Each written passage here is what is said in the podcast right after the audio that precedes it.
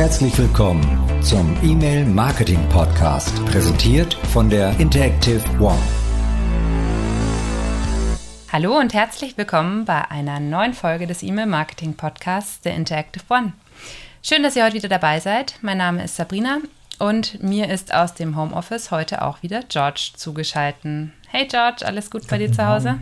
Hallo, alles gut, wunderbar. Bei Hast du dich Sabrina? gut eingerichtet? Mhm. Ja, auch alles gut, doch. Ähm, ja, man gewöhnt sich wieder so langsam dran an das Zuhause arbeiten und deswegen, wir sind ja jetzt auch ganz gut ausgestattet worden mit Bildschirmen und Schreibtischen. Also da nochmal vielen Dank an äh, die Interactive One, die uns die Büromöbel für zu Hause dann zur Verfügung gestellt hat. Insofern können wir uns jetzt, glaube ich, nicht beschweren. Alles top. Ja, wir haben gerne. ja bereits ähm, in der letzten Folge erklärt, warum es eben so wichtig ist, dass man ein Auge darauf hat, was genau von den Publishern versendet wird und ähm, ja auch wie wir dabei behilflich sein können, mit unserem Mailing-Monitor eben die eigenen Kampagnen zu überwachen. Und ja, spätestens, wenn es mal eine Beschwerde gibt, sollte man ja auch genauer schauen, was da schief läuft oder es eben gar nicht erst so weit kommen lassen. Deswegen, ähm, wir sind in den letzten 20 Minuten der Folge 8 jetzt gar nicht so genau ins Detail gegangen. Deswegen ähm, haben wir uns überlegt, dass wir heute nochmal auf das Thema der Fallstricke eingehen. Also welche großen Fallstricke gibt es denn im E-Mail-Marketing und wie kann ich sie eigentlich auch selbst ganz gut erkennen und eben vermeiden, damit ich dann auch am Ende eine maximal rechtssichere Kampagne habe. Genau, vielleicht, George, willst du da eigentlich auch mal einfach mal einsteigen damit, ähm, welche Fallstricke es gibt? Also eine kurze Zusammenfassung dazu. Sehr gerne. Es sind die, ähm, also in der letzten Staffel haben wir den, den Mailing Monitor vorgestellt und haben von der Kontrolle gesprochen. Wie kann ich dafür sorgen, dass ich äh, die Versendungen kontrollieren kann, dass ich meine Agentur kontrollieren kann, die diese Versendungen eben durchführt für mich. Und dann sind wir darauf gekommen, dass der Mailing Monitor ja im Grunde die ultimative Lösung ist für das ganze Problem. Wenn man sich an diesen Mailing Monitor bzw. an die Interactive One hält, dann kann man davon ausgehen, dass man maximal rechtssicheres E-Mail-Marketing eben durchführen kann. Entweder selber oder über seine eigene Agentur. Und ich hole jetzt ein bisschen aus, um einfach nochmal diese Folge jetzt zu erklären. Und wir haben dann nach der Folge festgestellt, Sabrina und ich, dass, ähm, die, dass die Punkte jetzt nicht im Detail erklärt worden sind. Und jetzt haben wir uns in der zweiten Folge eben darauf konzentriert oder werden uns jetzt darauf konzentrieren, dass wir darüber erzählen, was denn diese Fallstricke sind im Einzelnen und vor allem, wie man sie selbst erkennen bzw. dann auch ähm, umgehen kann. Ne? Und das ist eben jetzt der Punkt, warum wir gesagt haben, es ist noch ein zweiter Teil von dieser letzten Folge eben notwendig. Ne? Genau. Und für die Hörer, falls ihr Sabrina jetzt äh, äh Husten hört. Sie behauptet, es ist ein Räuspern. Kann jeder Zuhörer selber entscheiden, ob es ein Räuspern oder ein Husten ist. Ich bin der Meinung, es ist Husten. Aber okay, wir sind weit weg voneinander. Wir halten Abstand. Alles gut. Ja, alles safe. genau. Äh, vier Risikobereiche, die wir selber ähm, über die Jahre, im Grunde Jahrzehnte kann man ja schon sagen, identifiziert haben. Das sind, Sabrina, vier grobe Bereiche. Das ist einmal der Publisher an sich, das ist die Organisation, die juristische Person, die die Mails verschickt. Dass es bestimmte Eigenschaften gibt, die das Risiko erhöhen können, dass es Probleme gibt bei den Versendungen, ist klar. Darauf mhm. gehen wir jetzt später nochmal ein. Der Punkt 2 ist natürlich die Datenqualität. Das heißt, an wen verschicke ich denn diese Daten? Kann auch viel passieren, äh, kann auch viel ähm, kaputt gemacht werden, falsch gemacht werden genauso wie die Infrastruktur, über welches System, über welche Systemumgebung wird die E-Mail vom Publisher verschickt. Ähm, Stichwort CSA, Versandlösungen, Bounce Management etc. Und natürlich auch die E-Mail. Das bedeutet, die E-Mail, die am Ende dann verschickt wird mit ihren Eigenschaften, die hat natürlich auch relativ explosives äh, Material zu bieten, wo es eben dann im wahrsten Sinne des Wortes knallen kann und es mhm. eventuell zu einer Beschwerde kommt oder zu Problemen kommt, einfach bei der Zustellbarkeit etc. Das sind so im Grunde die vier ähm, Risikobereiche, Sabrina. Genau, und ich glaube, in der letzten Folge war dann unser Hauptfokus schon immer eher das Thema des beim Publisher gelegen. Ähm, da bist du ja auch noch mal ein bisschen auf das ganze Thema Auslandsversendungen eingegangen. Vielleicht, genau, können wir da auch nochmal direkt anknüpfen an, das, an den Bereich Publisher, ähm, den du jetzt ja auch schon mal kurz erwähnt hattest, dass es die juristische Person an sich ist, die auch Probleme machen kann. Vielleicht, ja, das nochmal genauer erklärt, was du damit meinst.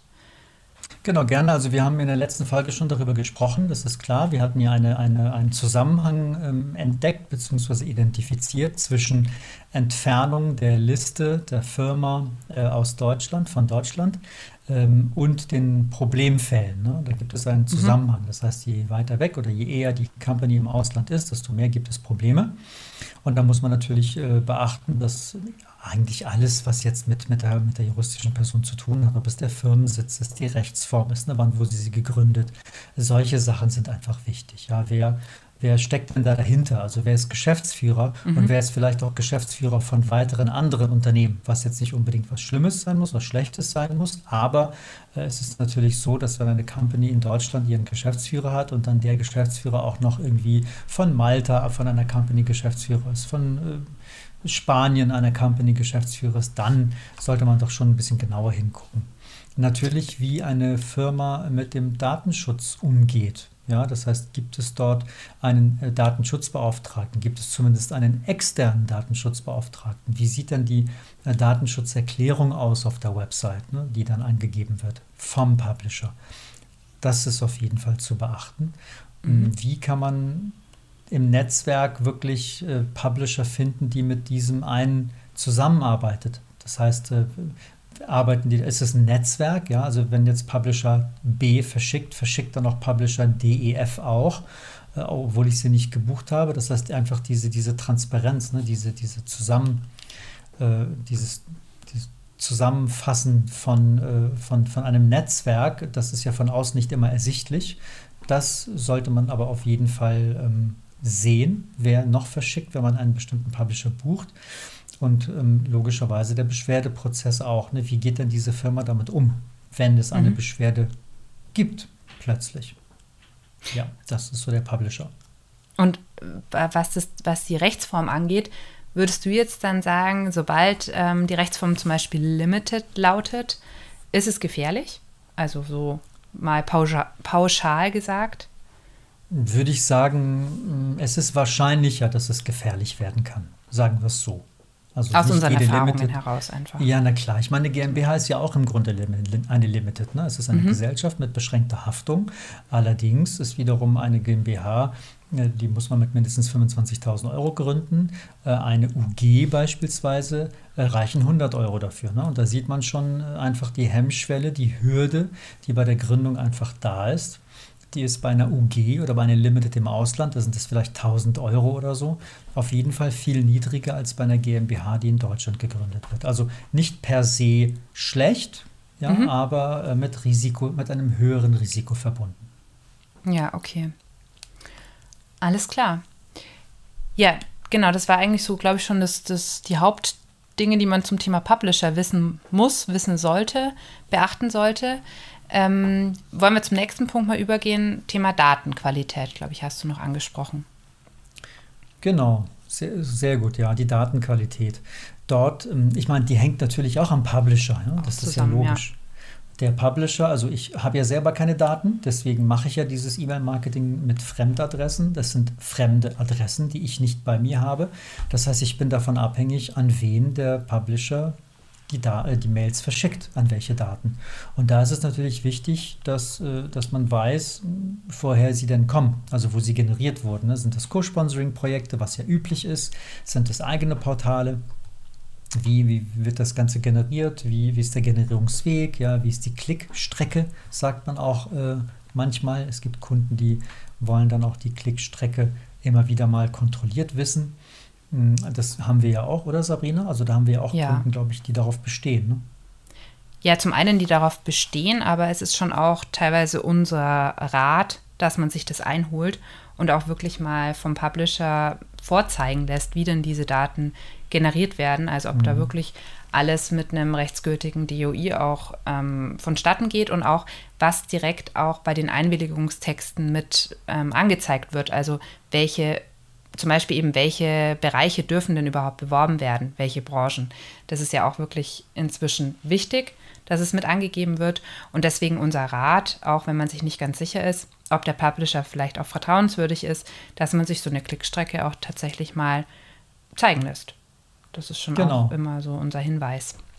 Ja, das ist genau der Punkt dann bei der Datenqualität. Das sind nämlich die optimalen Werbeeinwilligungen. Ja. Mhm. Ist die Werbeeinwilligung so, wie sie eingeholt wurde, wie der Datensatz generiert wurde damals, ja, bei diesem Gewinnspiel XY, hm, ist die okay? Ja, passt die soweit?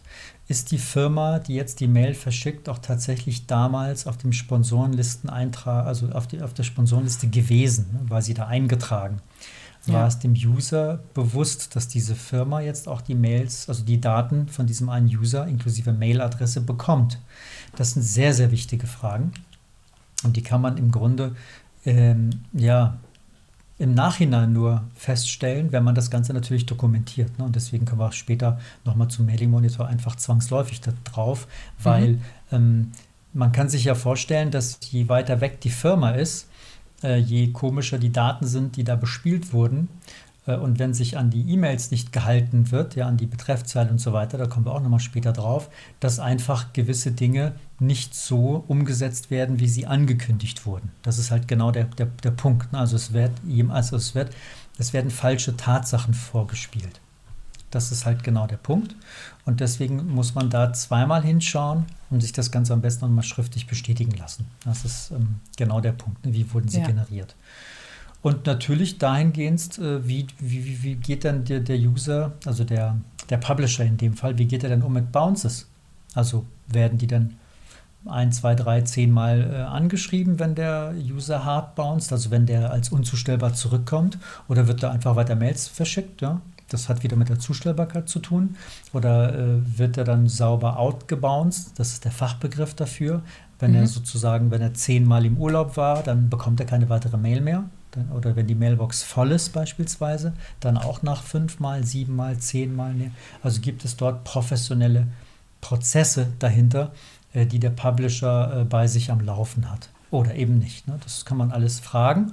Und jeder einzelne Baustein ähm, verringert dann das Risiko, wenn er das ordnungsgemäß beantwortet und wenn er dafür Input gibt, ähm, dass das Ganze auch gut funktioniert. Ja, und dann wiederum auch eben die Beschwerderate dadurch natürlich auch gesenkt wird. Oder genau. das Beschwerderisiko, sagen wir es mal besser so. Ja. Das ist halt, weißt du, Sabine, wir können mal kurz ein, äh, reinhauen, den Punkt äh, der Erwartungshaltung auch, ja. Mm, mhm. Ich kann, ich kann, wenn ich die maximalen Leads gerne möchte, kann ich auch kann ich die auch erreichen im E-Mail-Marketing. Das funktioniert super, aber leider wird es dann noch viele Beschwerden geben. Ja? ja. Und äh, wenn meine Erwartungshaltung aber nicht zu hoch ist oder beziehungsweise meine Erwartungshaltung eigentlich möglichst eine Beschwerdefreiheit äh, lautet, dann sind die E-Mails, die, die, sorry, die, die Leads, die ich generiere, damit einfach limitiert. Das ist klar. Ja. Das ist nicht das, was ich, äh, bei, wenn ich voll aufdrehe, erreichen kann. Ne? Und deswegen ist halt immer wichtig, welche Erwartungshaltung habe ich denn an, an E-Mail-Marketing? zur Neukundengewinnung. Und dort helfen wir dem Kunden, das einfach besser einzuschätzen und das Ganze äh, offen und transparent zu kommunizieren. Ne? Zu sagen, hey, wenn du wirklich, wir können auch für dich äh, maltesische Verteiler buchen, keine Ahnung. Allerdings kann es sein, dass du Probleme kriegst. Ne? Ist das für dich ja, in Ordnung? Und für den einen ist es in Ordnung und es gibt andere, für die ist es eben nicht in Ordnung. Und dafür würden wir dann wiederum aber jetzt auch keine Haftung übernehmen. Also ich glaube, es ist dann jedem selbst überlassen, wie du sagst, je mehr Leads er haben möchte, desto mehr muss er mit diesem Risiko dann oder das Risiko eingehen, eine Beschwerde zu kassieren. Darauf können wir hinweisen. Mhm. Wer dieses Risiko eingehen möchte, darf das natürlich gerne tun, aber eben nicht unbedingt jetzt mit unserem Segen, würde ich es mal nennen. Genau, oder man mit unserer muss Rückendeckung. Einfach, genau, man muss einfach schauen, mhm. dass es, da, also wir tendieren oder raten unseren Kunden dazu, dass man die Balance halten muss. Es gibt ähm, eine gewisse Anzahl an Leads, wo auch eine überschaubare Anzahl an Beschwerden, also dass man das einfach immer so auch auspendelt, dass es sich im, im Rahmen hält. Genau. Ja. Genau. Ja, Nächster so also die Datenqualität haben wir, glaube ich, abgehakt. Ne? Ja, ich, also ja, genau. Also wenn es dann natürlich immer noch man könnte immer noch tiefer gehen, wenn es da aber dazu auch Fragen gibt, dann immer gerne auch an uns direkt einfach mal eine Mail schreiben, wenn da noch weitere Infos benötigt werden. Stehen wir euch da gerne auch zur Verfügung. Ähm, ich würde aber auch sagen, wir gehen nochmal auf den nächsten Punkt ein. Und zwar ist es ja die Infrastruktur, die auch wichtig ist bei dem ganzen Thema ähm, ja, Risikominimierung, sage ich jetzt mal. Vielleicht kannst du das auch noch mal genauer erklären, was da alles zum Thema Infrastruktur oder in dem Bereich Infrastruktur fällt. Also das ist ähm, wahrscheinlich eine eigene Folge wert, darüber zu sprechen. Und deswegen hier auf jeden Fall ähm, kurz und knapp. Ähm, die Infrastruktur habe ich als Beauftrager oder beziehungsweise als Werbetreibender habe ich nicht in der Hand. Das heißt, auch da bin ich wiederum abhängig vom Publisher. Der Publisher verschickt die Mail und der Publisher benutzt dafür eine sogenannte E-Mail-Versandlösung. Und die, ähm, ja, die kann im Ausland sitzen, die kann CSA-zertifiziert verschicken, die kann aber auch leider non-CSA-zertifiziert verschicken beispielsweise. Ne? Die CSA ist ja eine Zertifizierungsinstanz, die IP-Adressen, also ähm, Rechner, die im Grunde die Mails verschicken, ähm, whitelisted, das heißt die als gut markiert und die kommen natürlich in den ganzen Postfächern der E-Mail-Service-Provider, wie zum Beispiel GMX oder Web.de oder T-Online äh, natürlich präferiert an und, und, sauber an. Wenn man aber über Non-CSA verschickt, ähm, dann eben nicht. Ja, dann ist die Zustellbarkeit weitaus schlechter. Ja, es kommt natürlich auf den Content an, es kommt auf die Reputation der IP-Adressen an und der Versandlösung. Was benutzt, was benutzt der Publisher eigentlich für eine Versandlösung? Ja, es gibt einige, die sind klar und die kennen wir auch. Es gibt sieben, acht, neun Versandlösungen, die ja geeignet sind im deutschsprachigen Raum für die sogenannten Wiedervermarkterversendungen. Also das ist genau das, was, was wir machen. Das sind diese das ist das E-Mail-Marketing für die Neukundengewinnung. Und äh, es gibt aber auch andere, die sind spezialisiert darauf, über Non-CSA aus dem Ausland zu verschicken. Und das findet man raus, ne, indem man sich einfach von dem Publisher eine Testmail schicken lässt. Und dann sieht man schon, woher die verschickt wird. Mhm. Und natürlich sollte das Versandsystem möglichst in Deutschland sitzen. Das ist auch klar. Aufgrund der DSGVO gibt es dann eben jetzt auch Probleme, wenn das Versandsystem in den USA oder der, woanders auf der Welt gehostet ist und die, also die Daten auch hält. Und deswegen sollte man darauf achten. Ne? Die Abmeldung, Blacklist, Verschlüsselung, ja, wie der, wie der Publisher damit umgeht, je professioneller er damit umgeht, beispielsweise wenn die Blacklist äh, des Kunden ähm, gehasht ist, ja. Ähm, mhm MD5 oder SSH X irgendwas, ähm, dann deutet das ja darauf hin, dass er damit umgehen kann, dass seine Versandlösung damit umgehen. Das, das sind so die wichtigsten Dinge, denke ich, äh, auf die man achten sollte, wenn man ähm, ja, sich die Infrastruktur vom Publisher anschauen soll. Anschaut. Und wie genau erkenne ich jetzt als ähm, Laie, sage ich jetzt mal, nur anhand der Testmail, ob CSA zertifiziert ist oder eben nicht? Kann man das auch auf einen Blick sehen oder braucht man dann da tatsächlich unseren Mailing-Monitor? Nee, das kann man, also ob äh, der Versand CSA-zertifiziert ist oder nicht, kann man auf jeden Fall auch selbst anschauen. Das hängt aber natürlich vom von dem äh, Client, von dem E-Mail-Client ab und den Outlook, äh, was ja für B2B der gängigste Client eigentlich ist, kann man das über die Eigenschaften, über die Nachrichten-Header-Informationen sich anschauen und dort kann man einfach suchen nach den Buchstaben CSA. Und wenn man dann eine Mailadresse bzw. einen Meta- Hinweis, einen Meta-Tag findet mit äh, bitte, dieser Versand geht über CSA. Wenn Sie sich beschweren wollen, dann bitte hier. Äh, wenn man das findet, weiß man, dass es über die CSA geht. Wenn dieser Hinweis nicht drin ist in den äh, Metatext, dann wurde nicht über CSA, äh, IP, CSA zertifizierte IP-Adressen so rum verschickt. Mhm. Das heißt, es ist ein bisschen tricky, aber es geht, man kriegt es als Laie auch raus. Aber nicht auf den ersten Blick, Sabrina. Ja, alles klar. Ja, dann haben wir noch den letzten Punkt, der noch offen ist, und zwar ist es die E-Mail selbst, die ja auch wiederum einen Risikobereich, nenne ich es jetzt mal, darstellt, einen kleinen. Auf was sollte denn ja. jetzt bei der E-Mail noch geachtet werden? Gegenfrage, auf was wird, obwohl wir immer wieder ähm, darauf hinweisen, was wünschen sich die Kunden denn in den E-Mails immer als äh, Content, obwohl der eigentlich ein wenig riskant ist. Das kann ich jetzt an dich zurückgeben, da du ja sieben Jahre an der Front warst, Sabrina. Was sie sich als Content wünschen? Ja, ja, genau. Äh, beispielsweise in Betreffzeilen als Absendername etc. gibt es ja durchaus Fallstricke, die man vermeiden kann, aber die die Kunden trotzdem gerne hätten. Ja, der Absendername ist definitiv immer sehr beliebt, wenn es der eigene Name ist, weil es mhm, einfach auch. Sehr gut. Ähm, ja. ja, dadurch denke ich mal auch die, also nicht nur denke ich, es ist so, dass dadurch natürlich die Öffnungsrate steigt.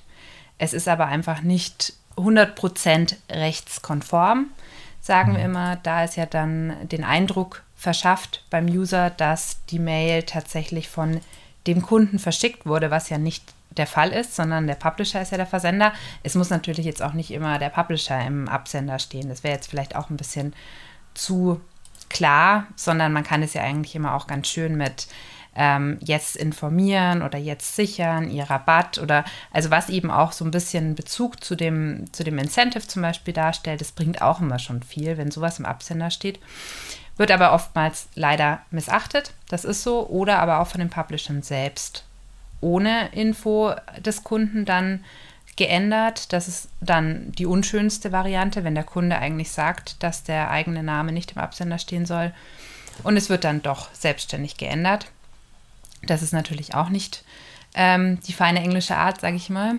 Mhm. Ähm, aber im, im Content selbst, ja, viele legen oder möchten natürlich auch sehr gerne ähm, irgendwie große Bilder, sage ich jetzt mal, ähm, im Vordergrund haben. Und das ist jetzt auch nicht unbedingt immer das Ideale für die Zustellbarkeit, ähm, wenn eben das Bild-Text-Verhältnis nicht passt. Also die Template-Darstellung ist natürlich auch ein gewisses Risiko, sage ich jetzt mal. Genau, Und das würde ich jetzt eher in die äh, Zustellbarkeitsrisiko-Kategorie äh, reinpacken, ne? wenn natürlich das Textbild, weil du hast das angesprochen, jetzt nicht unbedingt gut ist, ja, wenn einfach zu viel äh, Bild, zu wenig Text ist oder andersrum, ist, denke ich mal, besser, aber ähm, viel Bild ist jetzt nicht so toll für die Zustellbarkeit. Ne? Es ist einfach wenig HTML-Code. Allerdings gibt es natürlich äh, vor allem die rechtliche Anforderungen, die, zu, die da zu beachten sind, die Fallstricke darstellen, wie zum Beispiel die Abmeldefunktion. Ja? Die äh, findet teilweise gar nicht statt. Also Publisher schalten sie einfach ab, der User kann sich nicht abmelden oder sie wird als Grafik angezeigt. Ja, das heißt, das ist natürlich auch gefährlich, wenn der User Bilder abgeschaltet hat ähm, dann ja, kann er sich nicht abmelden. Ja? Das gleiche ja. gilt fürs Impressum. Also es wird mal als Text, mal gar nicht oder mal als Grafik tatsächlich dargestellt. Ähm, du hast es gesagt, die Betreffzahlen, dass die natürlich unbedenklich sind, der Absendername, möglichst, dass nicht suggeriert wird, dass der Brand selber diese Mail verschickt hat, sondern dass, äh, dass der entweder neutral ist oder eben vom Absender offiziell ist. Ne? Und ansonsten ähm, ja, gibt es natürlich über das Gesetz hinaus die Anforderungen der CSA. Und die haben natürlich auch spezielle Anforderungen hinsichtlich der ähm, der, der, der E-Mail, ja, was jetzt ein Beschwerdebutton freiwilligen oder ein Impressum, das sollte vollständig sein und so weiter. Ich glaube, darüber kann man auf jeden Fall eine eigene Podcast-Folge machen. Und da ist es natürlich auch wieder recht individuell. Wir ähm, können gerne da auch die Kunden, die Zuhörer äh, in der Richtung beraten oder mal auch ihre Werbemittel durchchecken, ne? hinsichtlich äh, Fallstrickpotenzial. genau. Ja, danke, George, für diese ähm, Zusammenfassung auch nochmal der ganzen Fallstricke. Du hast jetzt eben schon öfters mal gesagt, dass es eben das, die Hauptsache tatsächlich ist, dass man den Publisher einfach so ein bisschen auch kontrolliert, sage ich jetzt mal. Also zum einen vertraut, zum anderen eben auch kontrolliert. Ähm, die Infrastruktur ist wichtig dabei, des Publishers, der Publisher selbst, die E-Mail, wie sie dann auch letzten Endes ähm, ausgesteuert wird und eben auch ja, das Thema Datenqualität. Aber wie kann ich das denn jetzt eigentlich am besten kontrollieren? Ja, also wir haben ja diesen Spruch immer wieder in unseren Webinaren, Vertrauen ist gut, Kontrolle ist besser. Das sind wirklich diese beiden Optionen. Das heißt, entweder auf der einen Seite ähm, vertraue ich meiner Agentur oder vertraue ich den Publishern, mit denen ich zusammenarbeite, dass alles funktioniert und ähm, ja, provoziere im Grunde eventuell auch mal eine Beschwerde und äh, werde dann aktiv. Das ist ja okay, das ist legitim. Wenn, es, wenn alles gut geht, läuft ja auch anscheinend, ne, anscheinend nichts richtig schief. Hm, oder auf, oder auf der anderen Seite, ich kontrolliere das Ganze und Dafür haben wir halt nun mal den Mailing-Monitor. Ne? Das geht nur vergangenheitsbezogen, ist klar. Das geht nur, wenn, die, wenn die E-Mails reintrudeln, wenn wir die dann sehen können. Und wir, und wir haben ja mit diesem Mailing-Monitor ein äh, Live-System, ein Real-Time-Monitoring-System der E-Mail-Kampagnen in diesem Markt. Und dort können wir einfach sehen, an welche Daten das geht, ja, weil wir streuen ja auch äh, Werbeeinwilligungen, die, die nicht passen und dann sehen wir das, welcher Publisher verschickt. Wir sehen, über welche Infrastruktur verschickt wird. Wir sehen, ob über die CSA verschickt wird und wir sehen genau, ob die Mail immer noch so aussieht und die Betreffzeile immer noch so steht, wie sie stehen sollte. Das geht alles mit dem Mailing Monitor, weil wir eine Million Mails im Jahr bekommen und die Original-Mails uns vorliegen und wir die einfach analysieren können. Das heißt, wenn in irgendeiner Form dort Zweifel sind, beziehungsweise Kontrolle gerne gewünscht ist, können wir uns diese Mails anschauen von der Kampagne, Analysen fahren und dann ja, können wir einfach Probleme aufdecken und äh, können den Kunden eben mitteilen, wo geht, läuft schief und äh, auch konkrete Handlungsempfehlungen auch geben. Was muss man tun, damit es eben nicht mehr schief geht, beziehungsweise es weniger schief geht. Also am Ende hilft nur Kontrolle über den Mailing-Monitor. Ja, dann sind es jetzt schon wieder 23 Minuten, die wir quatschen. Ich würde sagen, damit sind wir jetzt auch schon wieder fast am Ende unserer heutigen Folge angekommen. Ich bedanke mich bei allen, die heute wieder zugehört haben. Und danke dir, George, für die spannenden Infos zu dem Thema Fallstricke. Sehr gerne. Ich, konnt, ich hoffe, wir konnten jetzt auch ein bisschen mehr Klarheit und Verständnis schaffen, ähm, wiederum in diesem Bereich.